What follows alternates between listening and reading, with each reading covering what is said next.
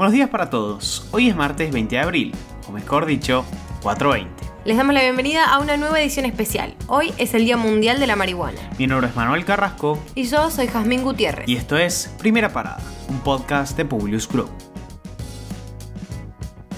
Hoy te vamos a contar por qué esta fecha 20 de abril fue elegida para rendirle homenaje a una planta que desata muchas polémicas. Y también vamos a charlar un poco sobre el tema.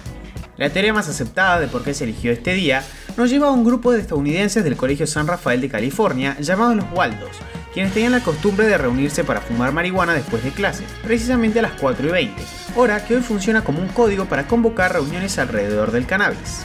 El grupo empezó a usar el número 420 y así lo empezaron a usar también conocidos, amigos y amigos de sus amigos, y entre ellos la banda de rock Grateful Dead.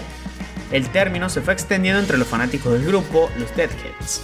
Los Waldos se consagraron como los inventores de este término que después se difundió por todos lados. Con el paso del tiempo esta práctica se fue popularizando y de a poco el 20 de abril o 420 se convirtió en una fecha de celebración mundial que ahora está más que nada representada por las ideas de la legalización, despenalización y el consumo de esta planta. Estados Unidos y Canadá son los principales países que lo celebran, pero las movilizaciones también cruzan los distintos continentes. Por otro lado, en algunos países también es legal su consumo, aunque en muchos otros es un tema que todavía se debate. Entre las ventajas que presenta un uso responsable de esta planta, encontramos que el componente CBD de la marihuana sirve como paliativo para enfermedades crónicas y para pacientes con epilepsia y no genera adicciones. De hecho, la OMS declaró que la marihuana medicinal no representa problemas para la salud. Reduce el dolor y la inflamación, controla las convulsiones epilépticas y sirve para el tratamiento de enfermedades mentales o adicciones. Ya hablamos un poco del CBD, pero la marihuana tiene otro componente denominado THC, que tiene efectos a corto plazo de una sensación de bienestar y amplificación de las sensaciones placenteras, elevación del umbral del dolor y también cierta interferencia con la formación de recuerdos y con las funciones motoras. El THC es psicotrópico y es la parte del cannabis que te proporciona los efectos recreativos.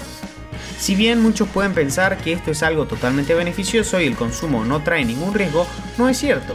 Al parecer la marihuana afecta negativamente a la concentración y a la memoria, aunque puede que esto no sea permanente. De todos modos, los efectos sí pueden llegar a ser duraderos si se consume desde la adolescencia. A su vez, también las probabilidades de contraer una adicción por esta sustancia también aumentan por su consumo a temprana edad. De hecho, los niveles de adicción son aproximadamente del 9% entre los usuarios en general, el 17% los que comienzan a usar en la adolescencia y el 25 al 50% los que son consumidores diarios. Con todo esto los dejamos para que puedan conocer un poco más sobre el tema y para que por fin conozcas el origen del famoso 420. Ahora sí, los despedimos por hoy y los esperamos mañana en el próximo episodio de Primera Parada. Te pedimos que compartas nuestro podcast con tus amigos para que podamos seguir creciendo y llevando las noticias a todos. Envíanos tus comentarios o sugerencias a nuestro Instagram publius.com.ar. Que tengan un muy buen día.